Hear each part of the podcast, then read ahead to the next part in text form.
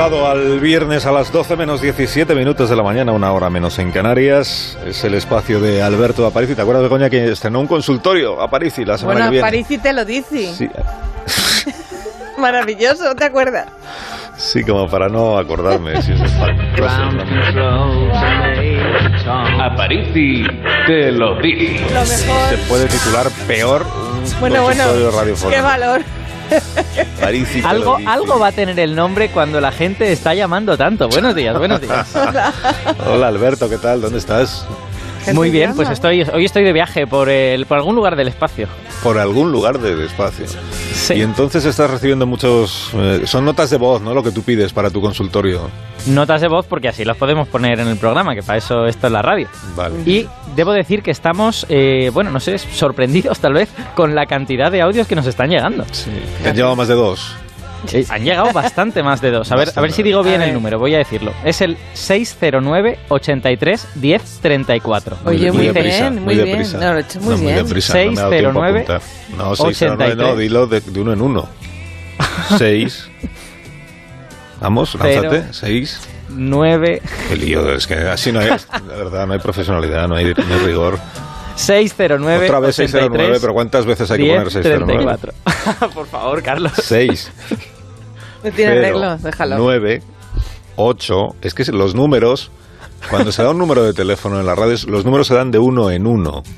Y Y muy se espaciados. y siempre se, se se avisa con antelación. Mucha conversación en medio. Se dice, en breve daremos el número de teléfono al que usted puede enviar una nota de voz para que los oyentes se pongan en, en posición, en actitud de tomar nota o de aprendérselo de memoria. Hay entes que se lo aprenden de memoria enseguida.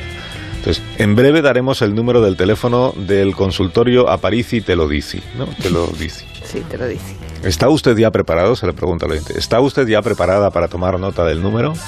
Adelante. Este es 6 0 9 8 3 1 0 3. Ah, cuatro. A cada uno, el cuatro. pues tú tampoco lo has dado mucho mejor que yo. ¿eh? Vaya que no. Pues por eso llegan las notas de voz a tu consultorio, porque el número de teléfono lo acabo de dar bien. Asunto Aparici. Bueno, y lo único que quería yo decir es que, aparte de, del programa este, él participa en otros programas, ¿eh? Y le dan más vidilla. Y te lo digo a ciencia cierta. Asunto Aparici. Buenos días, Alcina. Te quería pedir que le dieras más minutos en tu programa, Aparici en órbita, al doctor Aparici. Está manipulado. Y también, como te llevas bien con Juan Ramón Lucas, pues que este le diera más minutos en la brújula de la ciencia. Claro. Y como también te llevas bien con Maruenda, que este le diera más páginas en la razón. Sí, claro. Sí, claro, y que dirija él la razón, que haga él la brújula y que conduzca el este. Bueno, si quieres conducir desde las 6 de la mañana el programa, tampoco me vendría mal a mí. La verdad es que no tengo un gran interés en ese horario en particular. Claro. Esto es una manipulación absoluta, ¿no? Primero, No, has, no, has es- seleccionado solo notas de voz favorables a ti mismo y grabadas por familiares tuyos. Eh, en realidad he seleccionado solo las que no eran preguntas. Eh, bueno, será que la gente que, que no le gustaba pues no ha grabado nada. Porque lo bueno es que nuestros oyentes son muy rigurosos y la mayoría son, eso, preguntas, que es lo que tiene que haber en un consultorio. Y de hecho, de entre ellas he seleccionado una que nos resulta muy oportuna para el tema que vamos a hablar hoy. El, sonido, fijaos, que puede que sea de fuera del sistema solar. Asunto Aparici te lo dice. Yo quería consultar, quería hacer una pregunta. Señor Aparicio, ¿en qué momento Marte se convirtió en lo que es hoy en día? O sea, un desierto árido, rojizo. Porque se supone que antiguamente sí que había había agua y, y- y- y demás, y había una atmósfera, tenía una atmósfera y tal. ¿Hace cuántos millones de años pasó a convertirse en lo que es hoy? Si lo ha enviado o desde el propio Desde Marte, sí. o a través de un teléfono móvil de la época de los de Leo Harlem, o sea, de los de los Nokia de primera generación. Yo creo que lo que le pasaba es que estaba conduciendo. A mí me parece que se estaba oyendo el ruido, el Ah, ruido no, de pues conducir. eso no, ¿eh? Pare usted una nave y grabe la espacial, nota de en voz nave parando. espacial, sí. no, no en- Bueno, en vas a en responder entonces a la consulta, ¿no? Como es tu obligación. Voy a responder. Esta pregunta es súper interesante. El asunto del pasado de Marte es muy interesante. Además, estamos obteniendo nuevos datos en los últimos años. Y la sección de hoy, por lo tanto, va a ser totalmente marciana. Ponme musiquita de Marte, Fran. Con esto ya podemos hablar sobre el pasado del planeta rojo. Eh, vamos a ver. La voz y todo. Vamos a ver, el oyente tiene toda la razón. Tenemos evidencias muy fuertes de que Marte fue muy húmedo en sus primeros días. La, la época que nos interesa además tiene un nombre, así que nos lo podemos aprender y ubicarlo en el, en el tiempo. El nombre es el periodo noeico. El, el nombre de este periodo viene de Noé, la figura bíblica. Entonces, este periodo empieza poco después de la formación de Marte, hace 4.500 millones de años, y se caracteriza por tener un cierto tipo de rocas que se han formado en presencia de agua. ¿Vale? De hecho, hay dos cosas que caracterizan a este periodo. El primero es este, que hay una cantidad importante de agua líquida en la superficie de Marte. Y la segunda cosa es que eh, Marte estaba intermitentemente bombardeada por asteroides y por cometas. Entonces, en esta época, pues Marte tuvo todas estas cosas que a veces vemos en las reconstrucciones, ¿no? Lagos, ríos, lluvia y probablemente todo el hemisferio norte estaba cubierto por un océano. Ya. ¿Y, y qué tal le sentaba al océano cuando le caía un asteroide encima, por ejemplo? Pues eh, mal.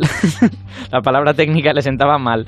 Eh, sobre todo le sentaba mal a la atmósfera, fíjate, más que al océano. Los océanos, pues igual pues puede evaporarse una parte, pero luego vuelve a llover.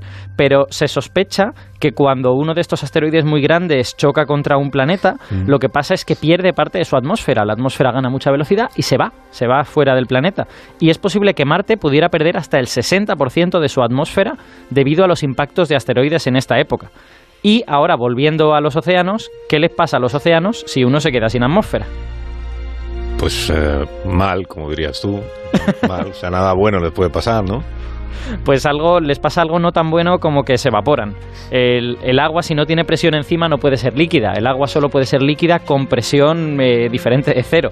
Eh, por fortuna parece que el joven Marte resistió el embate porque incluso en esta época de bombardeo muy intenso encontramos rocas que solo pueden haberse formado en presencia de agua líquida y las encontramos como continuamente durante todo este periodo noeico. Entonces los océanos de Marte quedaron tocados pero no quedaron hundidos todavía. ¿Y entonces qué hizo desaparecer los océanos de Marte? Pues el segundo asalto de la pelea, lo que Marte nos Ajá. esperaba era el segundo asalto.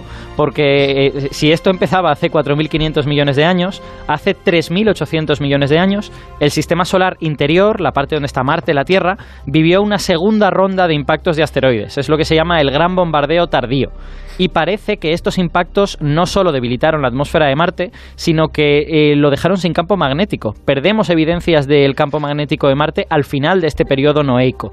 Y eh, no sabemos, bueno, no, no sabemos Ya. exactamente cuál es la razón, pero sospechamos que este bombardeo tuvo que ver con eso. Ya, pero todo esto que tiene que ver con los océanos. Es que haces una exposición, digamos, desordenada. ¿no? Tiene, tiene mucho que ver y, es, y y de hecho es muy directo, porque sin campo magnético, el que se te come la atmósfera es el Sol. El, el Sol está continuamente emitiendo una especie de viento de partículas que está azotando los planetas, ¿no? Y los campos magnéticos son como una especie de paraguas que evitan que ese viento choque contra la atmósfera y la arrastre, ¿no? Así que sin campo magnético vas perdiendo la atmósfera y cuando Marte perdió ese campo magnético, digamos que los océanos estaban eh, tocados de muerte ya. O sea que el ladrón fue el Sol.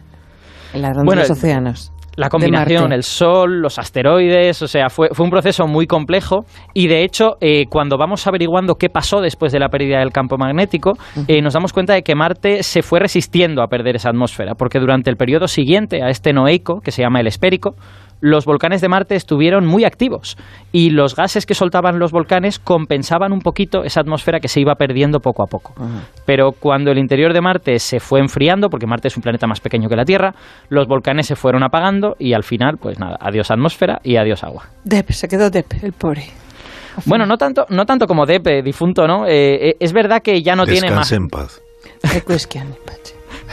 Es verdad que ya no tiene estas grandes masas de agua en la superficie, es verdad que su atmósfera no es lo que era, pero en algunos aspectos Marte está mucho más vivo de lo que esperábamos.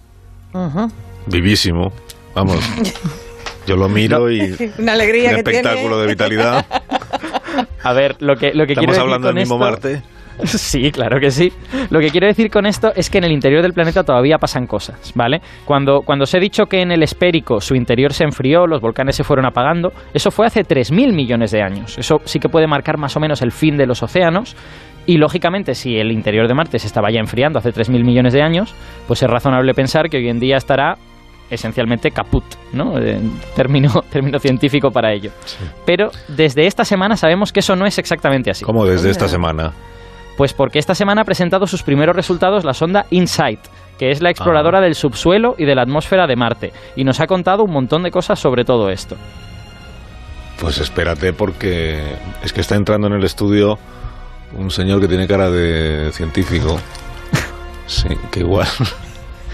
Igual viene a corregirte. Eso es que has dicho algo mal, Alberto. No, no viene, no viene a corregirme. No, trae, trae cara de reproche, o sea que eso es que lo has contado al revés. Bueno, eh, le, le voy a presentar, es nuestro invitado de hoy, Ah, es José. Antonio Rodríguez Manfredi. Y él es el líder de la colaboración, de la participación española en InSight, y trabaja en el Centro de Astrobiología ahí en Madrid. Ah, Pues me hubieras avisado y yo le había preparado aquí una silla o algo. A Un café, un José algo, Antonio, claro. una- un Pero vas a tener que estar de pie. Buenos días, José micro, por lo Antonio. menos. Muy buenos días, ¿Qué tal? Carlos ¿Cómo estás? No, Bienvenido. no vengo, no vengo a reprocharle nada. Los números de teléfono no lo da bien, pero No lo da bien. lo ha explicado ¿Ves? muy bien. Todos lo dicen, todos lo dicen. Todo esto lo ha contado bien porque te ha copiado a ti, seguramente, lo que tú tienes ahí trabajado y publicado. Pero, no, pero ha dicho Alberto eh, que esta semana, desde esta semana, sabemos que no es exactamente como pensábamos que era, porque esta semana habéis presentado resultados. Sí. ¿Resultados que, de qué? ¿Y qué resultados? ¿Qué habéis descubierto de el interior de Marte? La última misión que, que llegó a NASA, que llegó a Marte de manos de NASA, llegó en noviembre y esta semana se han publicado los primeros resultados de, de estos, de estos, le llamamos soles, a los días marcianos, para no confundirnos, le llamamos soles. Entonces, de los primeros soles marcianos han sido presentados. Ahora ya han arrojado eh, una perspectiva diferente de lo que veíamos, de lo que considerábamos de Marte, especialmente del subsuelo, que es lo que, lo que va a esta misión a- a estudiar en profundidad. ¿Diferente en qué? ¿Qué es lo que pensábamos que era de una manera y ahora hemos descubierto que es de otra? Pues, eh, por ejemplo, pensábamos, como antes Alberto decía, eh, eh, que Marte estaba casi muerto, ¿no? Sí. Antes lo comentabais. Pero, pero realmente todavía vemos que hay, que hay una cierta actividad interna, actividad que incluso pues en algunos puntos, de manera tal vez local, pero puede haber magma. Pensábamos que estaba ya totalmente caput, como decíais vosotros. Pero realmente parece que hay una cierta actividad que lo hemos, eh, hemos aprendido de, a través de esos datos que nos han mandado porque todavía hay, hay movimientos sísmicos. Ahí realmente hemos podido registrar terremotos marcianos, ¿no?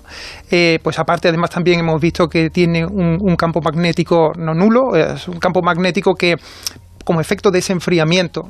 Imaginaos una dinamo, ¿no? Imaginaos pues que el planeta tiene un interior que se va moviendo y eso genera ese campo magnético exterior. Cuando el planeta se va enfriando, eso hace que se pierda el campo magnético y el sol arrase. Bueno, pues parece que hay una cierta actividad interna que además también mantiene un poco ese campo magnético más de lo que pensábamos. Tal vez a nivel local, tal vez no para utilizar una brújula y poder llegar hasta el otro confín del planeta, pero sí podemos, podemos realmente decir que Marte todavía tiene mucho, mucho que decir desde el punto de vista geológico. Recuperarse no se va a recuperar, es decir, está en fase terminal. Es, me temo que sí. Sí. Alberto, ¿quieres aprovechar para saber algo más? Sí, yo lo que le quiero preguntar es, eh, vuestro grupo eh, trabaja sobre todo en cosas de meteorología, digamos, de, de la atmósfera de Marte, ¿no? Sí. Entonces, ¿qué, ¿qué es lo que vosotros habéis aportado a esta primera, a esta primera mm, liberación de resultados de Insight? Pues en- ha- han sido en varios, en varias facetas, ¿no? en varios aspectos. En primer lugar, por ejemplo, uno de los, de los instrumentos fundamentales que lleva esta misión es un, un sismógrafo que es extremadamente sensible, pero hasta el punto que incluso el pequeño viento que pueda fluir allí en la atmósfera marciana puede hacer mover los cables y el sistema detectar esa, esa vibración como un terremoto. De entrada ya nuestro sistema es capaz de decir no, no os, no nos eh, Sí, no se ilusionéis con esto que ha sido una ráfaga de aire que ha movido el cable. eh, ya de entrada, eh, por eso nos tienen tanta ojeriza. lo de esto.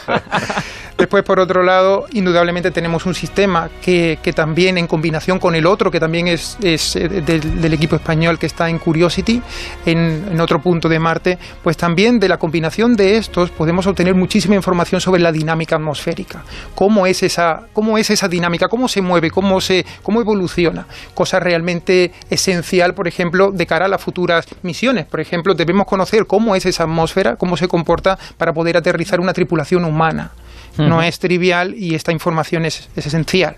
Con lo cual, toda, toda esta investigación de estos primeros soles está aportando eh, pues mucho conocimiento sobre esa dinámica. O sea que en alguna medida estáis preparando el terreno a la misión tripulada que en algún momento tendrá que producirse. Más pronto que tarde.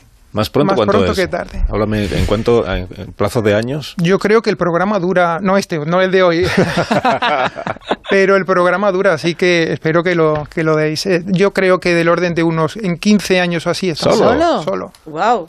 Lo vamos a vivir, qué gusto. Bueno, ya Bueno, y antes, antes pero- que eso, antes que eso van a pasar cosas, porque este otoño vamos a mandar a Marte otra sonda más en la que además también estáis haciendo cosas, ¿no? Bueno, antes incluso, en, en julio se lanza, se lanza una nueva misión, pero esta ya sí es parecida a Curiosity, esta ya no es tipo mesa camilla. Cuando yo se lo cuento a mi padre le tengo que decir, pues esta misión es una mesa camilla, la que hay ahora Inside. En cambio, este nueva que se va a lanzar es un robot, es un vehículo con ruedas que se va a desplazar y va a coger muestras, va a preparar también otra misión que vendrá luego, que será el retorno de esas muestras a la Tierra, con lo cual vamos a explorar con la capacidad de movimiento que tienen estos robots que ahora son magníficos, son capaces de recorrer kilómetros y kilómetros, pues vamos a poder conocer no solo un entorno local, eso es clave. Tu interés Qué por. Marte eh, empezó cuando eras muy pequeño. Yo soy muy raro, sí, está. José Antonio, muchas gracias por habernos acompañado. Gracias a todos, gracias, mañana. Y, y te emplazamos cuando haya más resultados para que nos los cuentes. Pues aquí estaré. Durante los próximos 15 años. Luego ya dentro de 15 años, pues eh, contaremos como contaréis los que estéis en activo cómo llega Claro.